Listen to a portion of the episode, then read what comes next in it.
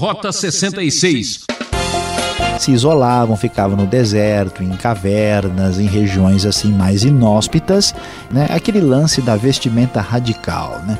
Eu estou rompendo com essa sociedade hipócrita que não tem nada a oferecer.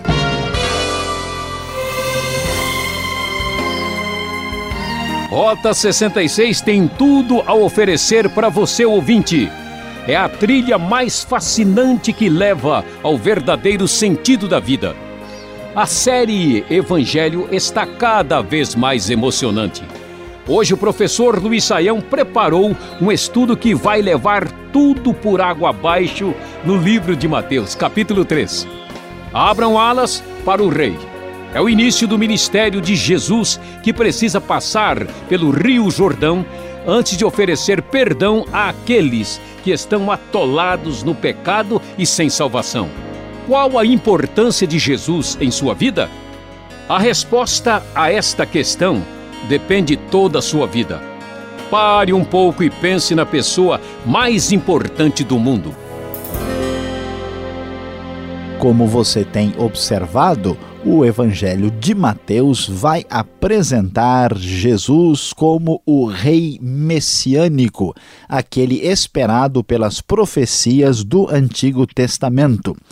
E agora nós vamos dar um grande salto na cronologia da vida pessoal de Jesus e já chegando ao momento da vida adulta do Senhor Jesus Cristo, Messias e Salvador. Então, começando no primeiro versículo, nós lemos: Naqueles dias surgiu João Batista pregando no deserto da Judéia. Ele dizia: Arrependam-se, pois o reino dos céus está próximo. Este é aquele que foi anunciado pelo profeta Isaías. Voz do que clama no deserto, preparem o caminho para o Senhor, façam veredas retas para ele. João Batista vem como precursor de Jesus. Ele é o que abre o caminho, é aquele que, de certa forma, está dizendo numa linguagem diferente, mas alguma coisa como abram alas para o rei. Aí está chegando aquele sobre quem Isaías profetizou. Ele é o rei porque o reino dos céus, na linguagem de Mateus, ou seja, o reino de Deus está próximo. A vinda do Messias estava relacionada diretamente com a ideia de que Deus era rei. Como nós vemos em muitos textos das profecias do Antigo Testamento, como também no livro de Salmos, a expectativa, a esperança de que um dia o próprio Deus viesse a reinar na terra, trazendo paz e justiça para todos. Pois então, esse João Batista, que é aquele que prepara o caminho, aquele que vem anunciando a chegada do reino e do próprio rei. Veja que homem diferente era esse João Batista.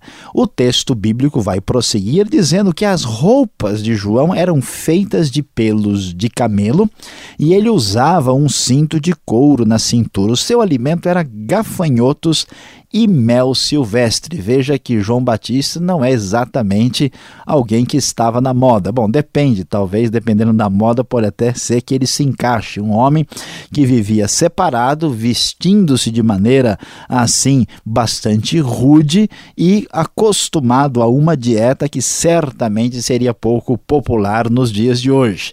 Esse João muito conhecido e famoso pela sua vida dedicada a Deus, a Bíblia nos diz que a ele vinha gente de Jerusalém, de toda a Judéia, de toda a região ao redor do Jordão. E o que, que ele dizia? Ele estava dizendo o seguinte: que o reino de Deus estava chegando e que, portanto, era necessário que todos se arrependessem dos seus pecados. Por isso, o verso 6 diz que, confessando os seus pecados, aqueles que vinham a ele eram batizados por ele no rio Jordão. E assim, o texto bíblico prossegue a partir do verso 7, nos informando o que mais acontece. Quando viu que muitos fariseus e saduceus vinham para onde ele estava batizando, disse-lhes: Raça de víboras, quem lhes deu a ideia de fugir da ira que se aproxima? Deem em fruto que mostre o arrependimento. Não pense que vocês podem dizer a si mesmos: Abraão é nosso pai, pois eu lhes digo que destas pedras Deus pode fazer surgir filhos a Abraão. O machado já está posto à raiz das árvores, e toda árvore que não der bom fruto será cortada e lançada ao fogo. Pois é, o reino de Deus chega com a chegada do próprio rei, da presença do Messias, mostrando que é o tempo de voltar-se para Deus. Por isso era necessário o arrependimento, olhar para trás, ver os seus erros, seus pecados, pedir perdão e voltar-se para Deus. Mas os religiosos, tanto fariseus como saduceus, como muita gente hoje nos nossos dias, cheios de justiça própria, achavam que eles não tinham nenhuma necessidade disso. E diante dessa atitude é, absolutamente equivocada, a palavra de João Batista é muito dura. Eles deveriam tomar cuidado e não fugir da ira que se aproxima, porque a vinda do Messias é uma vinda de salvação, mas também de ira para aquele que rejeita essa salvação. Então eles confiavam que eram filhos de Abraão, acreditavam numa espécie de religiosidade genética, achando que tinham uma espécie de proteção especial, mas o julgamento divino para esse tipo de pessoa já estava definido com bastante clareza. E então João Batista prossegue no seu discurso e diz algo que merece consideração, e aliás, muitos que estudam a Bíblia falam muito sobre esse texto. Eu os batizo com água para arrependimento.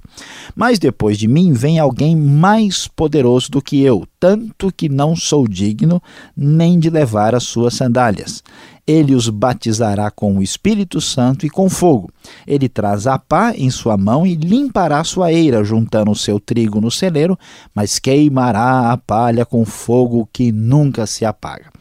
João Batista deixa claro: olha, eu estou aqui batizando vocês, eu estou convidando vocês a passarem por esse ritual de purificação por meio da água, é, pedindo que vocês se arrependam. Mas vai vir logo em seguida alguém depois de mim que eu não sou digno nem de carregar os seus calçados. Ele sim, ele traz esta mensagem que vocês devem prestar atenção. Abram alas para o rei. Esse rei está dizendo que ele batizará vocês com o Espírito Santo. Por que o Espírito Santo? Porque o Espírito Santo será derramado na ocasião da vinda do grande dia de Deus. Esse Espírito Santo mostra que o reino de Deus está chegando, que os tempos finais, o tempo do escatom, o tempo do fim está próximo, e isto é uma bênção. O Espírito Santo significa que Deus estará num contato diferenciado com o ser humano, mas, atenção, esta salvação, esta bênção, essa presença do Espírito está em contraste com o fogo. O que quer dizer fogo? Fogo aqui significa julgamento de Deus que vem sobre aqueles que não se arrependem nem se voltam para Deus. Depois de dizer isso, o texto vai, na sequência, comprovar o que João Batista, o precursor de Jesus, aquele que diz bem alto: abram alas para o rei, sim, o que ele tem a dizer a respeito do assunto. Então Jesus veio da Galiléia ao Jordão para ser batizado por João. João, porém, tentou impedi-lo, dizendo: Eu preciso ser batizado por ti e tu vens a mim.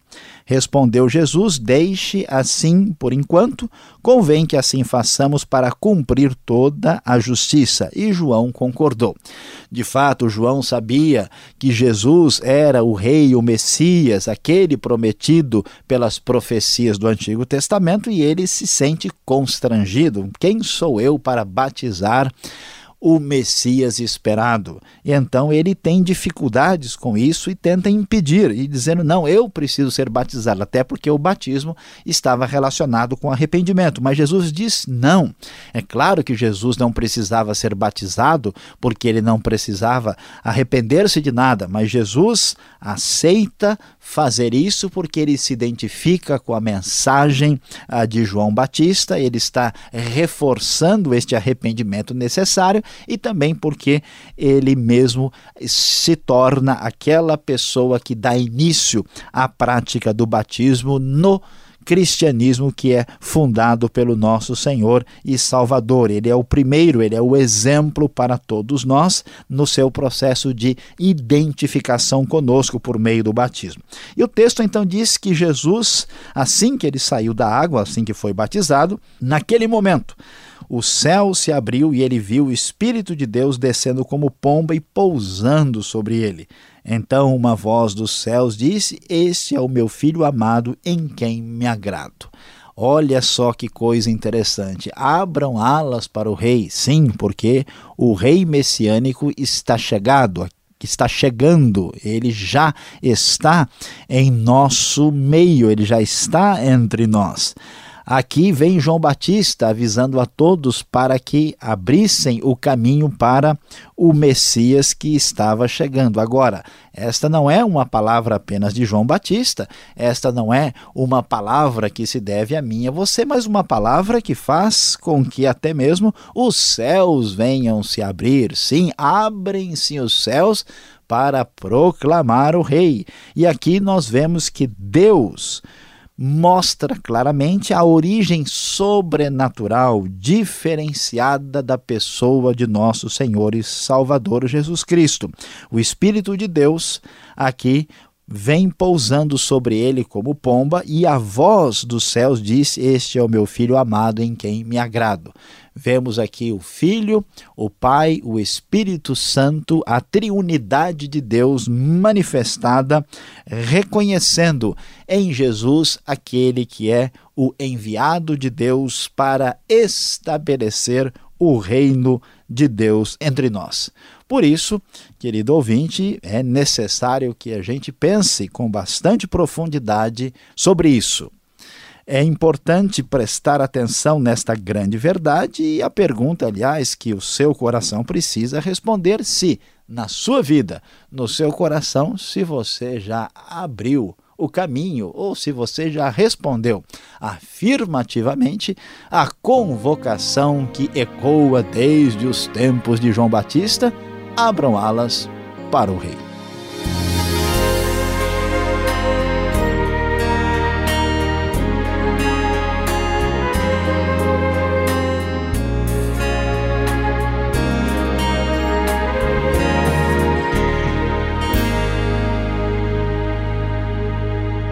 Professor Luiz Saião volta já. Este é o programa Rota 66, o caminho para entender o ensino teológico dos 66 livros da Bíblia. Esta é a série Evangelho, livro de Mateus. Tema de hoje: Abram alas para o Rei. Rota 66 tem produção e apresentação de Luiz Saião e Alberto Veríssimo. Na locução, Beltrão. Participe você também. Escreva para rota66 arroba transmundial.com.br ou Caixa Postal 18.113 CEP 04626-970 São Paulo, capital. Tire suas dúvidas. Fique agora com perguntas e respostas.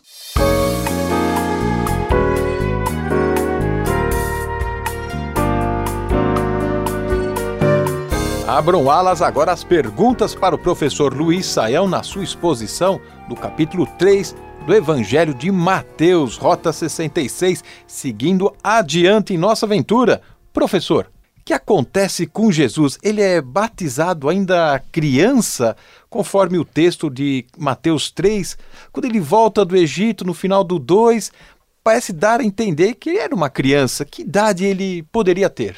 Olha, pastor Alberto, a pergunta é bem pertinente e a gente talvez se lê o texto assim, sem muita atenção, vai imaginar isso, porque Jesus né, acabou de voltar do Egito no capítulo 2, quando ainda criança, e ele é batizado logo no 3. Mas veja bem, aqui nós temos um grande salto cronológico. Jesus já está adulto aqui, com a idade de 30 anos, e o texto então vai se concentrar no momento do seu batismo nessa idade. E muita gente talvez fique pensando e perguntando: puxa, mas e aí? Mas por que, que a Bíblia fala isso? Seria, seria alguma coisa escondida? Será que a Bíblia não quer falar sobre alguma coisa a respeito de Jesus? É que é importante destacar que a Bíblia não está contando para nós todos os detalhes da história da pessoa de Jesus, mas aquilo que é pertinente, aquilo que diz respeito à sua missão como Salvador e Messias do mundo. Não há necessidade da Bíblia destacar, entrar em outros detalhes que não são pertinentes em relação à sua missão. Seria, na verdade, possível bibliotecas e bibliotecas para falar sobre tudo que Jesus fez, mas aquilo que está aqui tem a finalidade de explicar a sua missão. Então, Jesus já está adulto, nós vamos ver outras referências à vida dele mais para frente, e Jesus permaneceu como judeu na sua época, aprendendo as coisas nos costumes e cultura do seu povo, e ele então aparece como um adulto para cumprir aquilo que Deus tinha determinado para ele. Professor, o que podemos dizer de João Batista? Esse estilo todo estranho de viver, este hábito alimentar diferente dele, o que podemos aprender com isso? Pois é, Uh, Pastor Alberto, aqui a gente tem a referência aos saduceus e aos fariseus. Né? Os saduceus eram religiosos assim que se empolgavam com as coisas gregas, era o pessoal mais intelectual da época. Os fariseus eram aqueles grupos assim mais legalistas, né? Uh, e assim afastados, uh, vamos dizer, da, da, do paganismo e bem literais na prática da lei. Ah, e também havia um grupo, né, como os essênios ou outras comunidades parecidas, que parece que tem a ver com o estilo de vida de João Batista. Era aquele pessoal que dizia: olha, realmente o mundo está ruim, a coisa está complicada, tudo vai acabar logo, nós temos é que nos afastar da sociedade. Consideravam a sociedade assim, caso perdido. Então eles se isolavam, ficavam no deserto, em cavernas, em regiões assim mais inóspitas e assim para romper, né, aquele lance da vestimenta radical, né? Eu estou rompendo com essa sociedade hipócrita que não tem nada a oferecer. O João Batista era um cara corajoso que falava, ó, oh, eu não tenho nada, não devo nada a vocês. Então ele radicalizou e vivia desse jeitão bem natural aí, né? Uma dieta meio diferenciada. Se você chegar no shopping pedindo lá, talvez eles não vão ter, mas era esse esquema diferente. A gente precisa ser como João Batista e na prática da justiça, na sua fidelidade para com Deus. Agora, o estilo, né? Essa aí, moda não pega, né? Essa moda aí é por conta de cada um, né? Se o sujeito achar que tem a ver, se de repente é legal, aí é um outro, outro papo, mas não é sinal de espiritualidade, não significa que você é obrigado a ser como ele para mostrar que você tem santidade. Aí é um outro departamento. Agora, batismo é realizado na água. De onde veio esta prática e por que ele sai se manifestando desta maneira? Olha, Alberto, o que acontece aqui uh, é que a gente precisa olhar a própria lei lá no Antigo Testamento. Você que está acompanhando o Rota 66 vai se lembrar né, dos famosos banhos rituais do Antigo Testamento. Tudo que era impureza, por exemplo, lá ah, no Levítico, a pessoa tem que lavar-se em água e fica impuro até a tarde. Então, a ideia da água como purificação, aliás, que é bem compreensível, né? Quantas vezes você precisa se purificar com bastante água, e alguns precisam às vezes de bastante mesmo, né? Até de molho, né? Pois é, então isso é, é era uma realidade muito clara. E então essa associação com purificação existia. Então os judeus já tinham esses banhos de purificação que eram chamados né, os mikvaot, como se dizia em hebraico.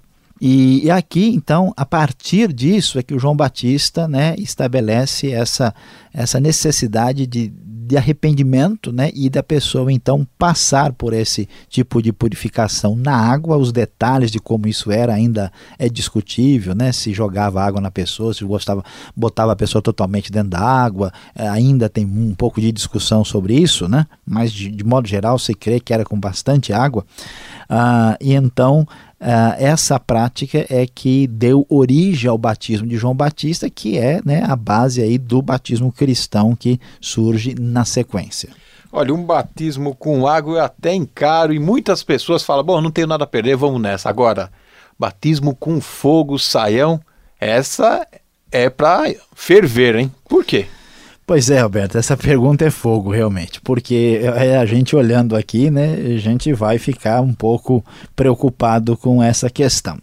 Ah, muitas pessoas, ao, ao perceberem o que diz o texto, que ele batizará com o Espírito Santo e com fogo, eles até ficam bem aquecidos no coração aí e desejando esse fogo. Mas veja bem, preste atenção. Lá no livro de Atos, quando o Espírito Santo desce, aparecem chamas como de fogo sobre a cabeça das pessoas. Aquele fogo tem um aspecto positivo, tem um aspecto de demonstrar o poder de Deus. Mas quando João fala desse batismo do Espírito com fogo, a gente deve olhar o contexto. Ele diz que ele queimará a palha com fogo que nunca se apaga.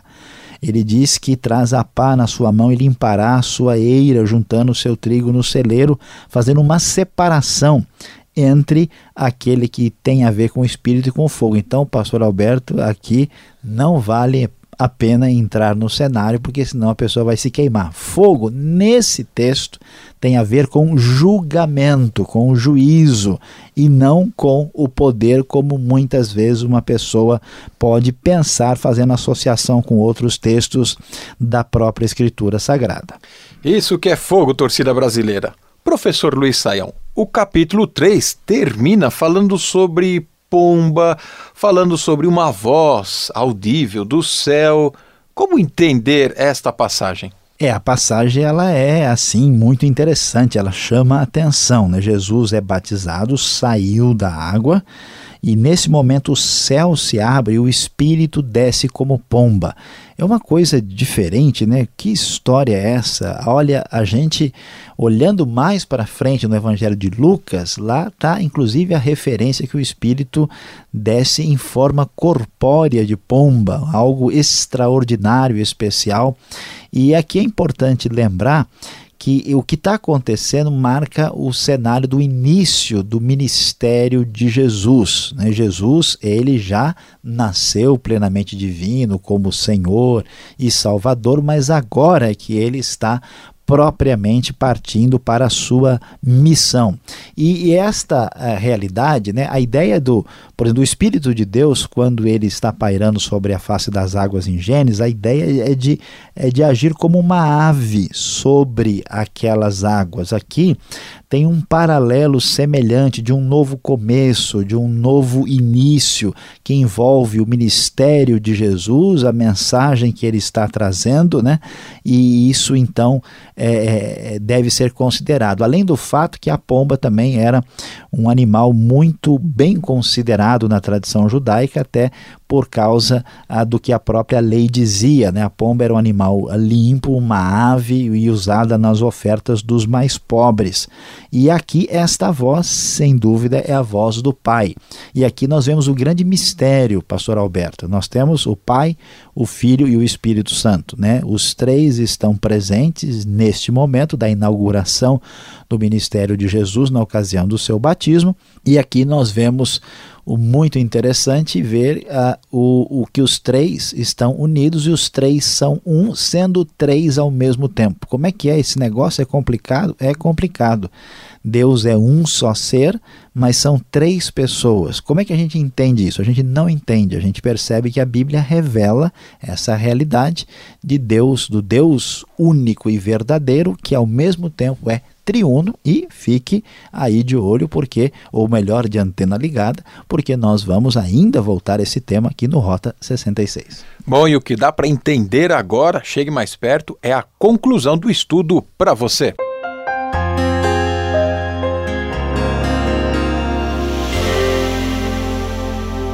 Hoje no Rota 66, você caminhou conosco pelo capítulo 3 do Evangelho de Mateus. O tema do nosso estudo foi Abram alas para o Rei.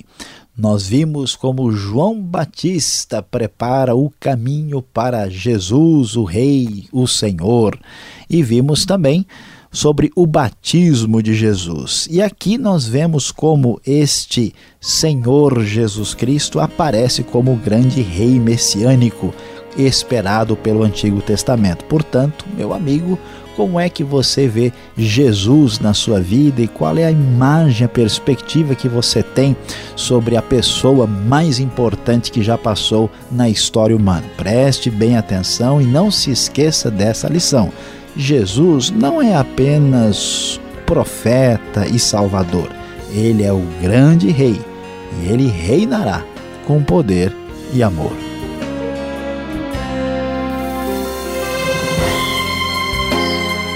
Ah, que pena, ouvinte! O programa Rota 66 acabou. Espero você nesta mesma emissora e horário com mais estudo da vida de Jesus. Esta é mais uma realização transmundial. E acesse o site transmundial.com.br. Aquele forte abraço e até o próximo Rota 66.